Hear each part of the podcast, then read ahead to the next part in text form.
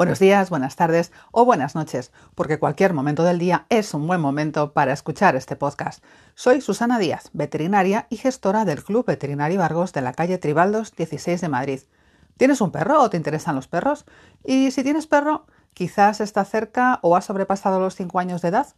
Los perros requieren una atención continuada para detectar problemas de forma precoz.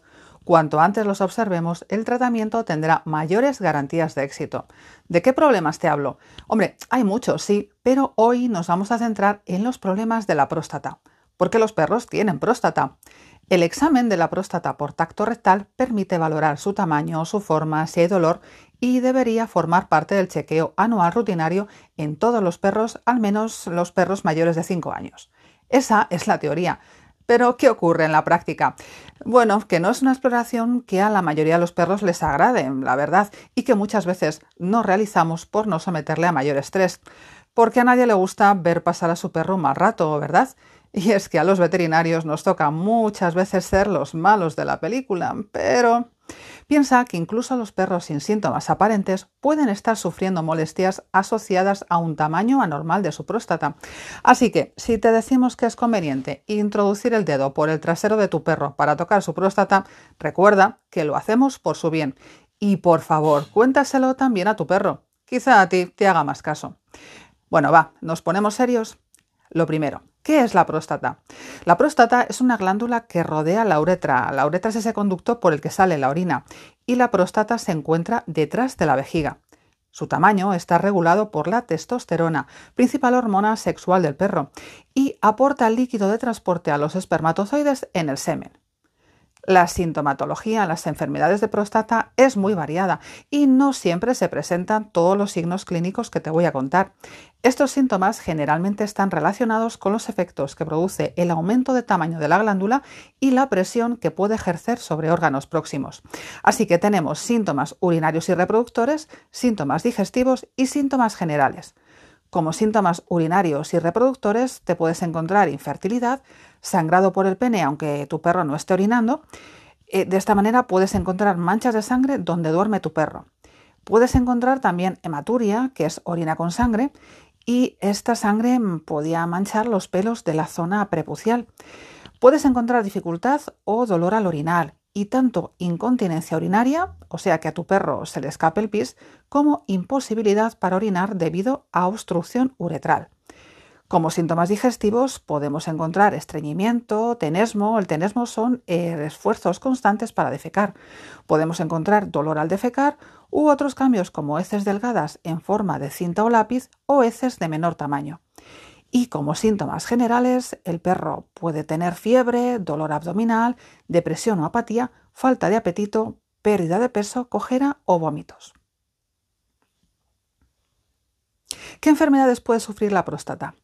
La hiperplasia prostática benigna en los perros es el aumento del número y tamaño de las células de la próstata.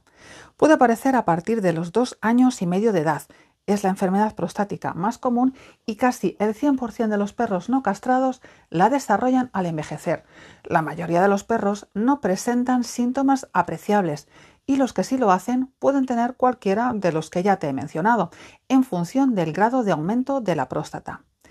En asociación con la hiperplasia pueden desarrollarse quistes llenos de líquido de tamaño variable en el interior de la glándula, que en ocasiones pueden infectarse y transformarse en abscesos prostáticos. Este es un problema más grave y más complicado de tratar. Luego te comentaré algo más sobre los abscesos.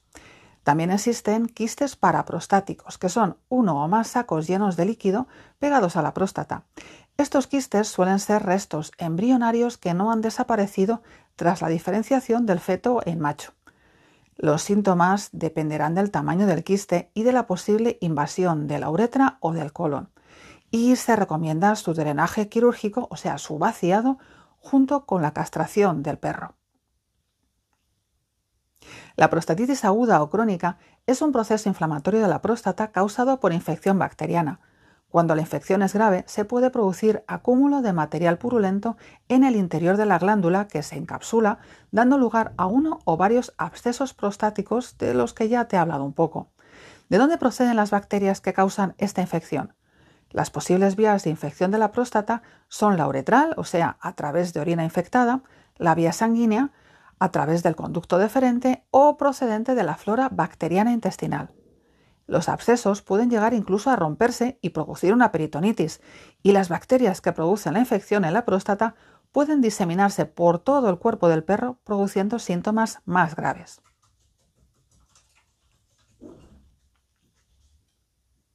Los tumores de la próstata pueden ser primarios, es decir, originados inicialmente en la próstata, o pueden ser secundarios a tumores de otros órganos, lo que se conoce como metástasis. Generalmente son tumores malignos como el adenocarcinoma. Los tumores prostáticos tienden a difundirse a través de ganglios linfáticos hacia pulmones, vértebras y otros huesos, por lo que están indicadas las radiografías torácicas y óseas para buscar lesiones tras el diagnóstico del tumor de próstata. Son más frecuentes a partir de los 9 o 10 años de edad. Y enlazando ya con el diagnóstico de las enfermedades prostáticas, te diré que puede incluir, además de la exploración clínica, pruebas como radiografías, ecografía, analítica de sangre y de orina o biopsia. El tratamiento de será médico, quirúrgico o la combinación de ambos en función de la gravedad y tipo de problema.